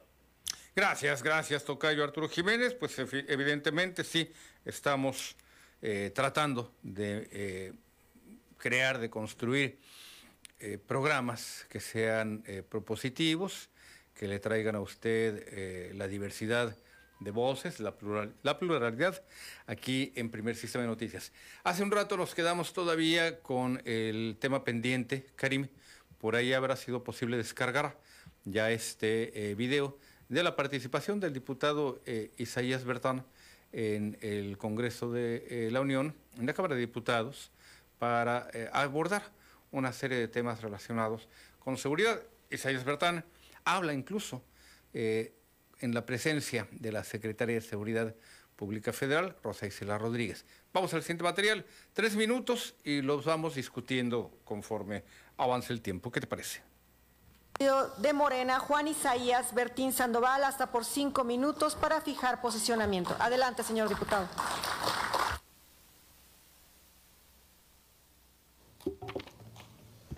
Muy buenas tardes, compañeros, secretaria. Muy buenas tardes, gracias por acompañarnos y agradecer a los compañeros del Grupo Parlamentario de Morena que nos dan la confianza el día de hoy para representarlos en esta intervención. Antes de iniciar con mi intervención, quiero resaltar dos puntos que, que comentaba el compañero del Partido Acción Nacional. Uno de ellos habla de la evasión y la complicidad. Si hablamos de evasión y hablamos de complicidad, pues hablamos de esa complicidad que logró forjar con fuerza el último secretario de Seguridad Pública del Partido Acción Nacional, esa complicidad que logró forjar con Joaquín Guzmán Loera, el Chapo Guzmán, hoy los dos presos por narcotráfico en una prisión de Nueva York. También rescato otra frase, compañero. Comenta que no podemos invocar al pasado ni estarlo excusando. Solamente recordar que el pasado es el que nos tiene sumergidos en la problemática que tenemos hoy en este tema de seguridad por las actuaciones de las administraciones anteriores. Continúo con su continúo con mi intervención, con su permiso, presidenta. Adelante, diputado. Sin duda, hoy el día el mayor reto que tenemos en nuestro país es el tema de la inseguridad, que es consecuencia de diversos factores que han influido y siguen influyendo para que ésta se mantenga. Porque la problemática no es algo casual ni tampoco algo que surja espontáneamente, esta problemática que vivimos hoy en materia de seguridad. Tras la inseguridad que hoy existe en México, hay una historia, una historia que como mexicanos no debemos estar dispuestos a repetir ni hoy, ni mañana, ni nunca. Una historia que nos ha dejado miles de muertos, que nos ha puesto en los primeros lugares en materia de inseguridad en el mundo y que además ha galardonado a muchas ciudades de nuestro país como las más violentas del hemisferio. Una historia que ha dejado madres desesperadas por no volver a ver a sus hijos y a hijos e hijas sin padres o madres. Tras esta historia es importante mencionar, hay corrupción, el gran mal del último siglo en nuestro país. Corrupción política, corrupción en instituciones y en quienes deberían haberlo dado todo para que este problema desapareciera, o por lo menos mermara. La realidad es que no fue así. La corrupción los alcanzó. Ya escuchó usted esta introducción de la participación del diputado eh, Isaías Bertana en la Cámara, precisamente la Cámara de Diputados, la Cámara Baja, hace una introducción en la cual eh, refiere estos lazos de complicidad entre el gobierno eh, fallido de Felipe Calderón Hinojosa y pasa revista a sus desafortunados, a sus malogrados eh, avances, entre los cuales, pues más que avances, a estos hierros. Destaca, por ejemplo, la detención en un penal de Estados Unidos de eh, García Luna, de Genaro García Luna, quien fuera su secretario de Seguridad.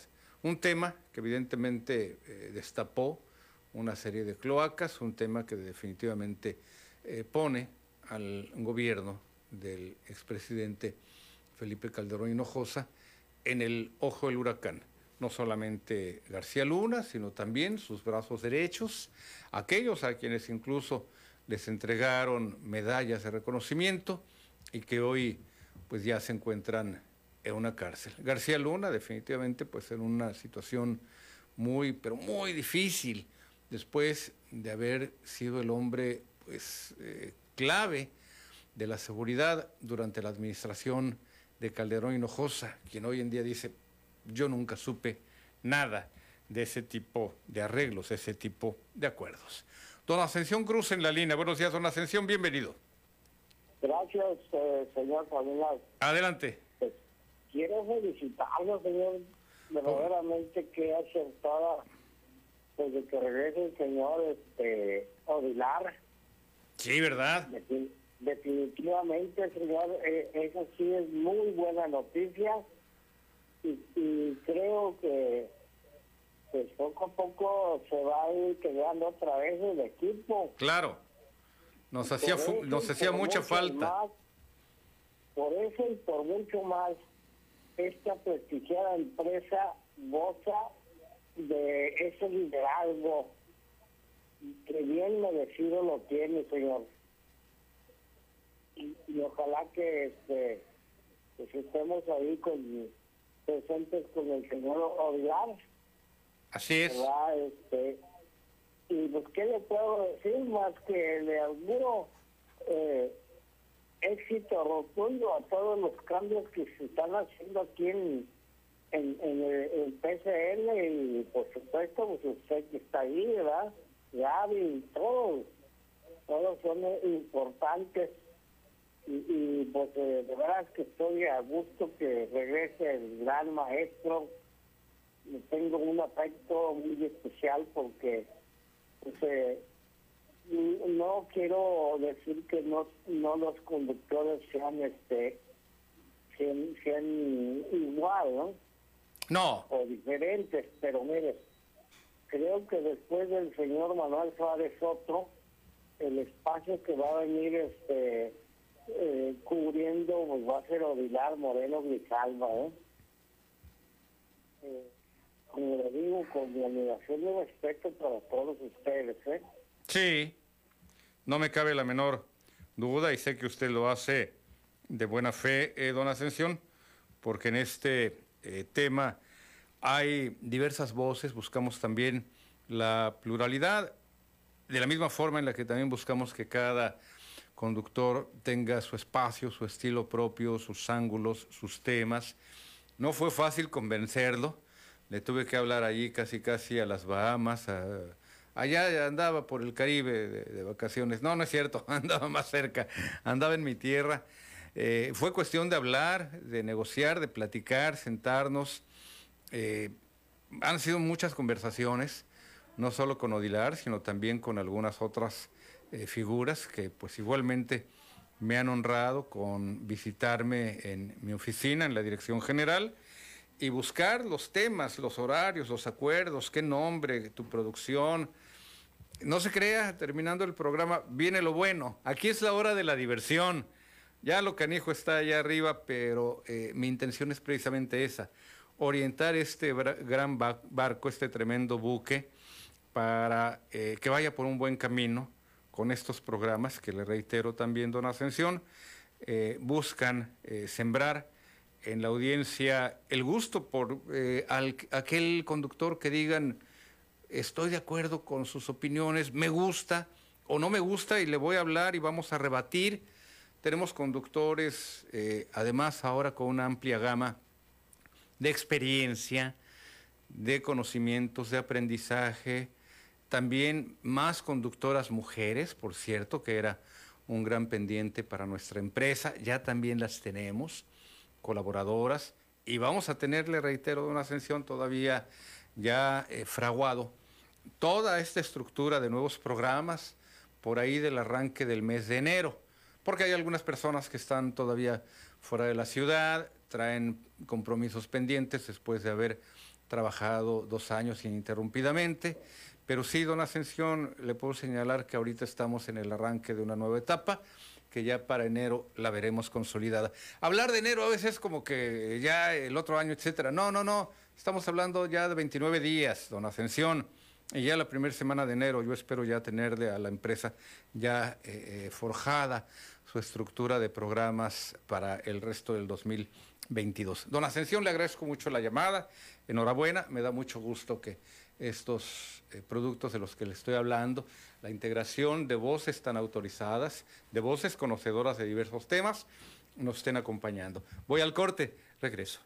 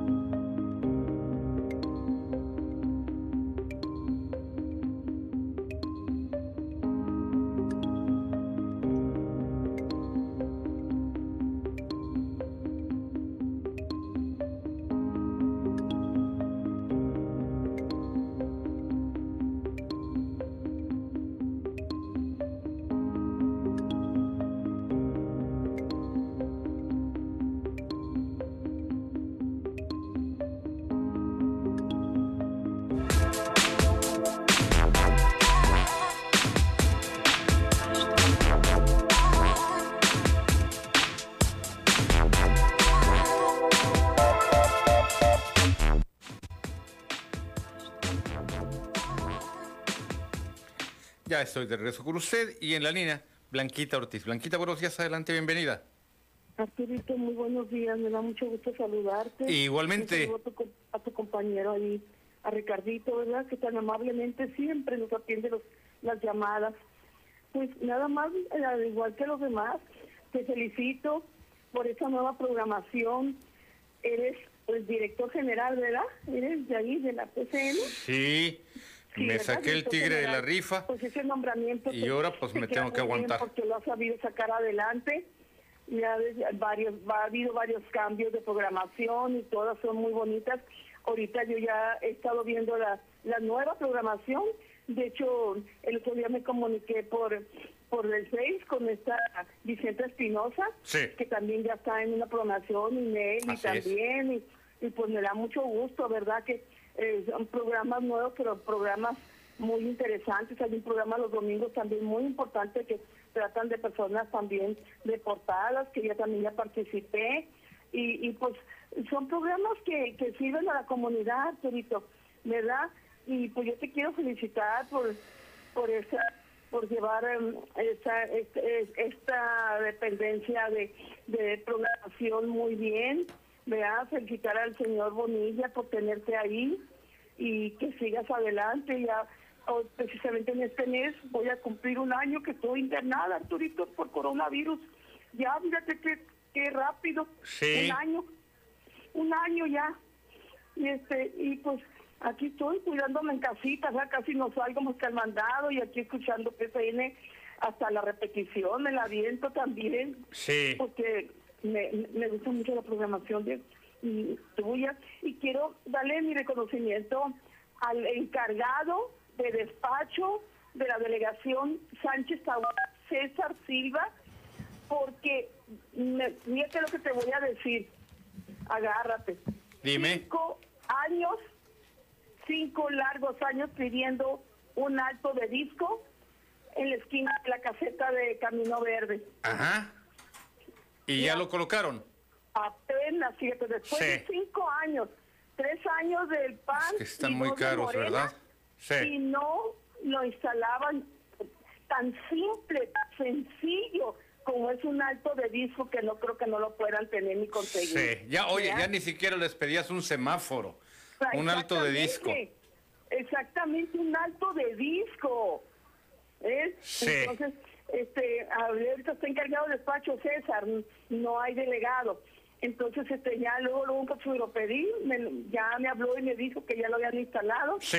Y pues darle mi reconocimiento, ¿verdad? Que, que, que ya este muchacho ya había estado como subdelegado de Camino Verde, ya lo conocemos Sí. y estuvo en, en, en el en el Cerro Colorado estuvo como delegado también y ahorita está encargado del despacho de la Sánchez Tabuada no hay delegado ni delegada ¿eh?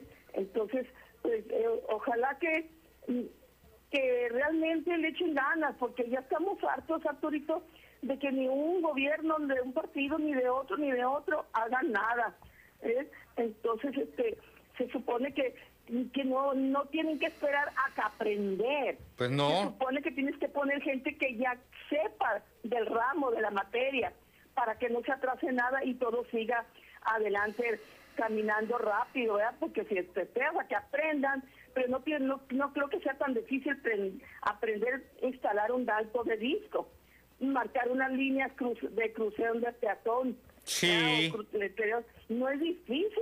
¿Quién no lo va a saber eso si yo, que no soy técnica de la materia, lo sé? Delegada, Claro. ¿verdad? Es lo que Sí, entonces- vamos a proponerte. No, es que, eh, Blanquita, hay temas que tienen que ver con el sentido común y desde luego algunos temas que ya implicarán eh, mucho mayor conocimiento. Allí sí el funcionario, en este caso el delegado, deberá de sentarse con las personas conocedoras y buscar también su opinión a efectos de tomar la mejor de las decisiones. Pero lo que tú señalas, Blanquita, un alto de disco, eh, pintar allí las rayas correspondientes a los cruces peatonales, en todo caso incluso también un semáforo o alguna otra medida, topes, estoperoles y demás, son de sentido común, no implican mayor dificultad. Y si eso le implica una gran dificultad a un delegado, pues entonces la verdad significa que no está capacitado para desempeñar tal cargo. Ya otro tipo de temas, los presupuestales, los relacionados con otro tipo de acciones de mayor calibre, de mayor envergadura, ya en su momento pues ya los tomará, pero rodeado del equipo de conocedores de su dependencia, de su demarcación. Te agradezco mucho la llamada, Blanquita, y sigo en contacto contigo. Hay por ahí un par de temas que habíamos quedado pendientes de platicar. ¿verdad? Y a la PCN. Así es. Te agradezco mucho, Blanquita. Saludos. Ramón Fuentes, adelante. Don Ramón, buenos días, bienvenido. Qué bueno que, que te contestaste, mi amigo. Adelante, don Ramón. ¿Cómo no Estoy le iba a contestar? por- chica? Sí, Dígame. Estoy, con este- estoy contento por estar a Blanquita. Qué bueno que ya. Sí, ya la escuchó en vivo y a todo color. Y, y no sé si le hablaste a don Mariano, porque yo de casualidad me acordé que me había dado su teléfono y si lo encontré. Sí. Y, este, y sí, parece que está enfermito, don Mariano. Ah, sí, ¿cómo no? Sí. Ojalá que le mande un saludo, ojalá que se reponga rápido. Sí. Y pues, eh, fíjate, Juan, que pues sí, yo también te felicito por el regreso del, del caballero Vilar. Sí. Mi, mi respeto para el señor. Pero hay esto. mm, En todo piensas, qué bueno que piensas, pero no piensas en mi hora de almuerzo. ¿Qué tiene de malo tu- qué, 10. qué- qué tiene de malo su hora de almuerzo? Pues voy a tener que moverla de las 10 a las 11. Ah, ¿dónde está lo malo? Esa es una buena hora para, para, para almorzar, Esta hora ya iba a ser comida, no la fiegues. ¿eh? Esa es Ya una buena hora comida. para almorzar, No. eh, don Manuel. Eh, don Ramón, ya tengo a Manuel Vidal en la línea. Es una buena hora para almorzar, don Manuel. Otra vez. Tantos años- tantos Estoy pensando en almorzando 50 de cosas a la vez. Eh, no. es, es buena hora de 10 a 11, don Ramón. No, ¿Eh? no, está mejor de medio a 10. No, no, no, no, no. Mire, vea lo siguiente. A ver, yo me despierto a eso de las 5 de la mañana. Un café, un cereal, una fruta y párale de contar. Y mucha agua. Ya al llegar aquí, ya salgo, 9 en adelante, hay que sacar los primeros temas para desahogar. Voy almorzando 10 a, 9, 9, 10 a 11, ya si me va bien. Y si no, pues me voy a tener que ir 11 a 12 o hasta 12 a 1. Pero para mí, 10 a 11 es una hora muy adecuada para almorzar. Si usted come algo muy breve, muy, muy, muy ligero en las mañanas, una avena, café, etcétera, como el caso de su Juan. servidor, pues ya a las Juanito. 10 ya le va a dar una, un buen apetito. Juanito, Dígame. Juanito, Juanito. A ver. ¿Tú crees que tan, tanto tiempo a- a- a- a- comiendo o almorzando a la misma hora? Sí, cómo no. Tú dime lo que tú quieras. Si quieres, me como una, una ballena a las 5 de la mañana para cantar hasta las 11. Ándele. A ver, ¿a qué hora se despierta, don Ramón? Tú, para ti, todo, todo, es, todo es fácil, todo jajaja. No, ¿cuál todo es fácil? ¿Usted cree que es fácil se- despertarse a las 5 de la mañana y más con este frío que viene y bañarse a las 5 de la mañana? Yo nunca voy a llegar aquí sin bañarme. Dios me libre. ¿Eh? Aunque esté a veintitantos grados bajo cero, yo me voy a bañar a las 5 de la mañana. Y ya lo demás, ya en todo caso, don Ramón, ya pues depende de la hora en la que usted se llame. No, se, se, se bañe, se despierte. Pero no, no creo que todo se me hace fácil. Pero mire, entonces vamos a hacer lo siguiente. Siga almorzando de 9 a 10. Ya de 10 a 11 ya es la hora del desempance. ¿Le parece? Y ahí sí, ya va a tener su programa bien a gusto. Otro cafecito, un jugo, un aguacatito para el coraje. Dicen que son muy buenos. Ya no se preocupe, don Ramón. No va a tener usted ningún problema con este cambio de programa. Él y yo sabemos de lo que estamos hablando. Voy a la pausa y regreso ahora sí con don Manuel Vidauri, que ya lo estaba yo adelantando en la llamada, y con Teresa Castro. No se vayan.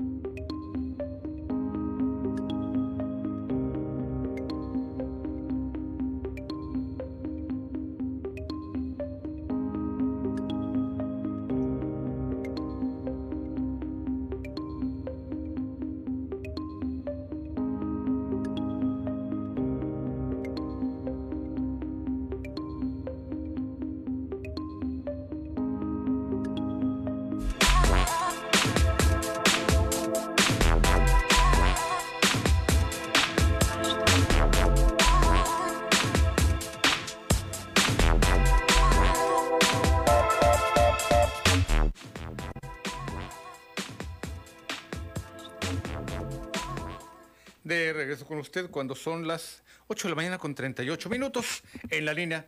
Ahora sí ya, como se lo señalaba anteriormente, don Manuel Vidauri. Don Manuel, buenos días, adelante, bienvenido. Juan Arturo, buenos días.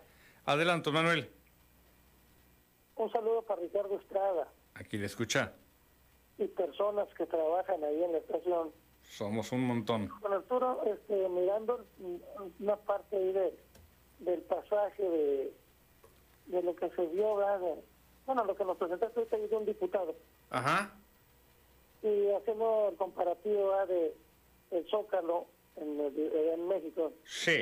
Señores, este, eh, mirar tanta gente feliz, ¿verdad? Y hacer el comparativo con el comentario del, del diputado, ¿verdad? Ujú. Fíjate que a mí me gusta mucho ver a la gente feliz. Yo miré miles y miles de gente muy feliz en el en Zócalo.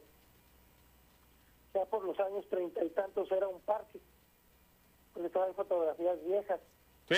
¿ah? Sí. Era un parque con sus árboles y sus... No, no sé, ¿verdad? Este, Hasta un kiosco y tranvías alrededor de la Plaza Mayor. Perfecto, entonces, este, el pueblo está ganoso de buenas noticias, ¿verdad? Este, cierta parte de la población está cansada de oír desaparecidos, el otro, el aquello, ¿verdad?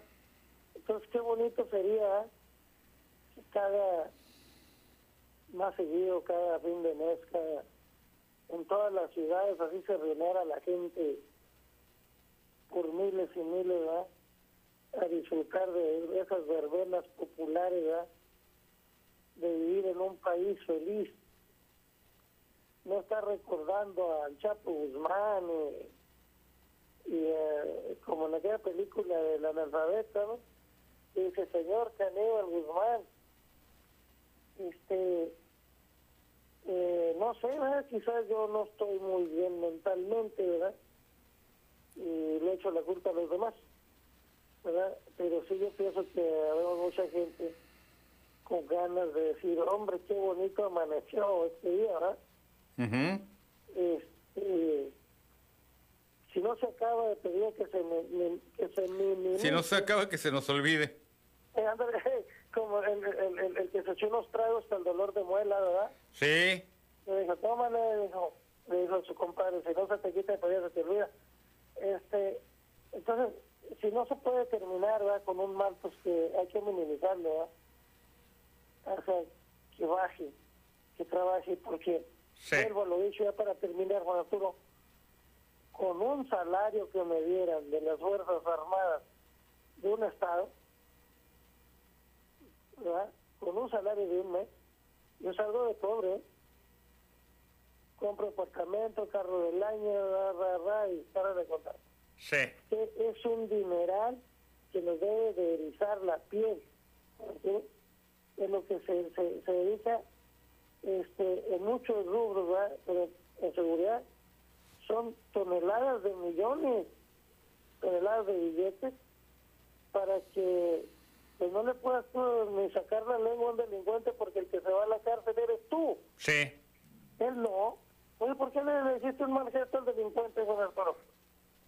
Bueno, recuerde también, don Manuel, que este 29 de noviembre ya eh, fue aprobado el tema relacionado con los rubros y especificaciones, las estipulaciones muy concretas en el caso de la defensa propia. Voy a abordar el tema, eh, si el tiempo me lo permite, don Manuel. Son las 8.42, espero tener todavía tiempo para ello, aunque hay llamada y todavía vamos a seguir con el video del diputado Isaías Verdán, pero voy a abordar el tema de lo relacionado con la defensa eh, propia en el caso de que esté en peligro nuestra vida. Le agradezco la llamada, don Manuel. Teresa Castro. Teresa, buenos días, bienvenida. Pero bueno, señora Teresa. Parece que ya no tenemos la llamada con la señora Teresa. Sí, así, así fue.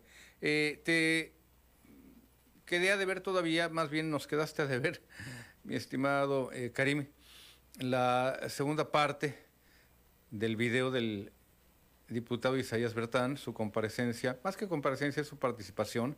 Él no fue a comparecer allí en la Cámara Baja del Congreso de la Unión, en presencia justamente de la Secretaria de Seguridad Pública Federal, eh, Rosa Isela Rodríguez. Recordemos que Isaías Bertán, por lo que toca Baja California, fue el coordinador justamente de la Mesa de Seguridad de nuestro Estado y el encargado de eh, pues, coordinar estos esfuerzos. Vamos, volvemos con este material. De acuerdo a información de Transparencia Internacional en 2015, el Banco Mundial calificó a nuestro país con 26 sobre 100 en sus indicadores del control de corrupción, colocándolos en el lugar 153 como uno de los países más corruptos. Por años, la oposición se esforzó y se esforzó bien, tan fuerte y tan alto para que funcionarios como Genaro García Luna, el encargado de definir y acentuar la política en materia de seguridad de nuestro país, hoy en día se encuentre preso en una prisión de Nueva York en Estados Unidos. Sí, esa es nuestra historia, una historia marcada por pasadas administraciones que repetían corruptas conductas y que hoy vienen algunos representantes de estos grupos carentes de vergüenza y de dignidad política y con cinismo nos dicen cómo debemos gobernar y qué estrategia debemos utilizar en materia de seguridad. Vienen y exigen lo que jamás voltearon a ver cuando estaban en el poder. Exigen seguridad, exigen justicia, exigen mayores recursos. Y si hablamos de seguridad, la realidad es que lo único seguro que existía para ellos eran sus millonarios salarios. Para ellos la justicia solo representó los justos moches que recibían. Y si hablamos de recursos, pues son los recursos públicos de los cuales ellos se beneficiaron por años. Un ejemplo de ello es lo que se le asignaba al Fondo de Fortalecimiento de la Seguridad, Fortasec, mismos que se ejecutaban de forma discrecional y con opacidad. Si no se usaban para comprar tecnología que no coincidía con las necesidades de los municipios ni la región, se gastaba en cursos que poco o nada aportaban a la institución de seguridad. Para quienes lo recibían o se invertían en proyectos para la prevención del delito que carecían también estos de teoría de impacto. Por si no fuera suficiente, los municipios caían en un subejercicio, se presentaban desvíos, sobreprecios, adquisiciones a modo y otras formas de corrupción que desfiguraban y mermaban el gasto público y por consecuencia su operatividad mantenían privilegios funcionarios públicos, estatales, municipales y federales. Según la Auditoría Superior de la Federación sobre la Cuenta Pública 2017, se presentaron diversas observaciones sobre el ejercicio de los recursos utilizados del Fortasec, siendo el Estado de México, Zacatecas y Coahuila las entidades federativas con mayor número de irregularidades y de desvío de recursos en este tema. Hoy la historia se escribe diferente, tiene otra tinta, tiene otro fondo, tiene otra raíz, pero sobre todo tiene esperanza. Las causas que originan la violencia, tal como la corrupción, la desintegración social, las adicciones y la falta de bienestar, que son piezas claves para disminuir la inseguridad de nuestro país, hoy son atacadas como nunca desde la raíz.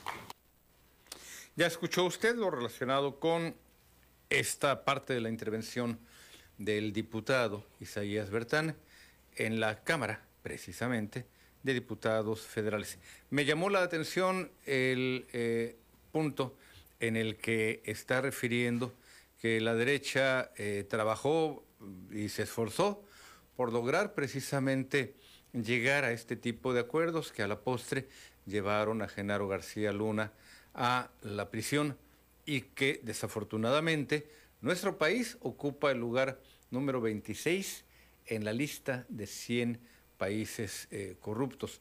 No cree usted que es el 26 eh, hacia abajo, no, es el 26 hacia arriba. Llevamos, llevamos ahí en este sentido una muy triste, célebre eh, delantera y que nos coloca precisamente en este rubro, que le reitero y vuelvo al punto de partida de este programa, hay acciones de gobierno, hay medidas e incluso hay también lazos entre grupos del crimen organizado y otros grupos de poder que han llegado a estar tan enraizados que no se ve fácil acabarlos en cuestión de unos cuantos años, de tres años, de dos años, etc. Le reitero la referencia que yo tendría que estudiar con mucha más claridad o preguntarle a quienes saben de esto, a la afirmación de que por cada año de acciones de gobierno serían necesarios dos años más para desmantelarlas. Y me estoy refiriendo a acciones de gobierno que puedan afectar a la eh, sociedad, puedan afectar a los ciudadanos, por señalar de un ejemplo, alguna política habitacional mal llevada. Evidentemente, pues esto requeriría también muchos años para reorientar dicha política, de construir la ya creada y crear un nuevo camino, una nueva ruta en este sentido. Efectivamente, México enfrenta una política habitacional muy mal llevada. El número de créditos otorgados, aquellos a los cuales los derechohabientes del Infonavit tendrán acceso, el número de casas deshabitadas, la cartera vencida, por citarle, así abuelo de pájaro, solamente por lo que estoy pensando en este instante, lo relaciono con política habitacional. Los temas ambientales, estamos para el lado del cuas, nos ha cargado el payaso fea y tristemente. Somos un país, eh, eh, un yermo eh, muy, pero muy lastimado en muchísimos rubros, en muchísimos aspectos. Todo lo relacionado con el ámbito ecológico está muy, pero muy dañado. Y nuestras leyes, desafortunadamente, han llegado tarde y también han llegado para ser mal aplicadas. Muchas de estas acciones a lo largo de la semana, usted recordará, abordamos lo relacionado con eh, el impuesto que por lo que toca a Tecate aplicará el gobierno municipal que encabeza Darío Benítez para aquellas empresas extractoras de arena destinada para la construcción. Yo sabía del caso terrible, muy lamentable, esto sí, hay que advertirlo, de Ensenada, con unos saqueos a sus mantos freáticos, con unos saqueos a las arenas que precisamente ayudan a que estos mantos freáticos eh, se mantengan, a que el agua no corra sin filtrarse, sino que efectivamente se filtre, se alimenten estos mantos freáticos y hay también casos muy específicos por lo que toca a Mexicali con los allá llamados humedales. Y bueno, ya Jorge Horta, nuestro compañero y amigo allá en PCN, arroja luz, que lo mismo está ocurriendo en el caso de Tecate. Fíjese nada más, le estoy hablando igual de políticas, en este caso de autorización de extracción de pétreos, una eh, dinámica en la cual nuestro país entra hace poco más de 20 años. Si usted tiene algún otro dato más a la mano, más fresco, pues también ayúdeme en este sentido, porque yo lo ubico hace poco más, poco más de 20 años y es casi a los 10 años, 10 eh, años atrás, que cobra fuerza terriblemente este tema, este problema. Por lo que toca a otro tipo de circunstancias, otro tipo de políticas que no son tan oficiales, que no son tan abiertas. Los lazos con los grupos criminales. No se crean que solamente le estoy, le estoy hablando de aquellos grupos dedicados al narcomenudeo, al secuestro y a muchos más. No, el cobro de piso, la venta de productos ilegales. Le voy a poner un ejemplo muy cercano.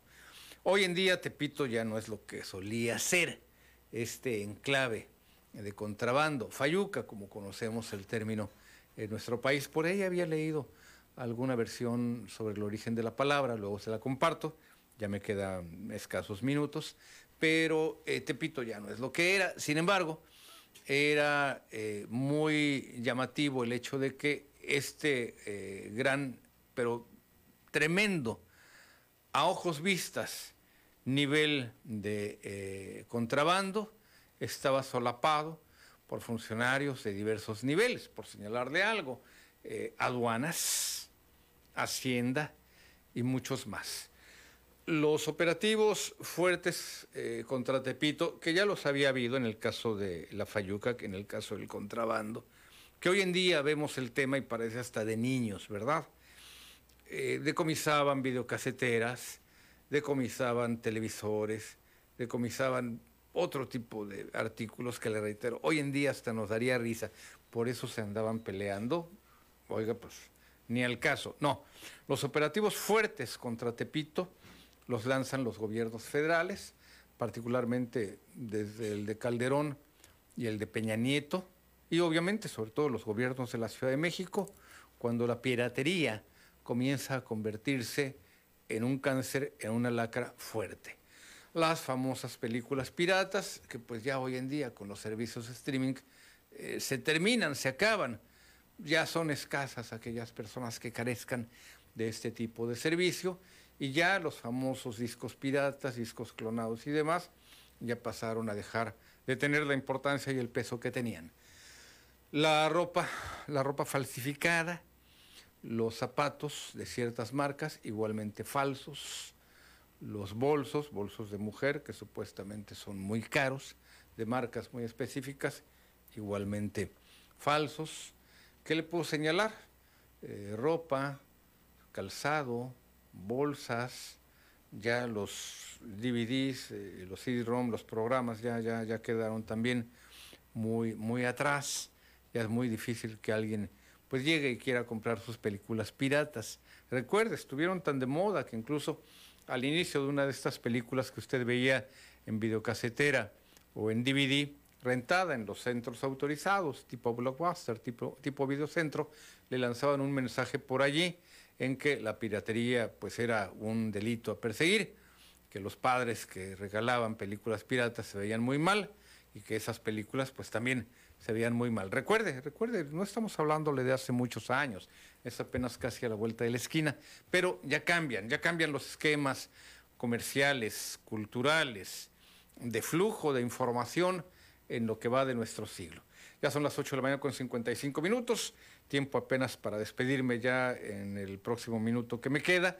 Recuerde, le insisto, eso sí, eh, uno de los temas que abordamos a lo largo del programa, tenemos nuevos programas, ya tenemos nuestros programas para sábado, para domingo, vienen otros más. Deme oportunidad de fraguar por allí de organizar todo el tema. El lunes comenzamos también igualmente con nueva programación, por lo que toca a el espacio de Odilar Moreno Grijalva, bautizado así, sin tregua.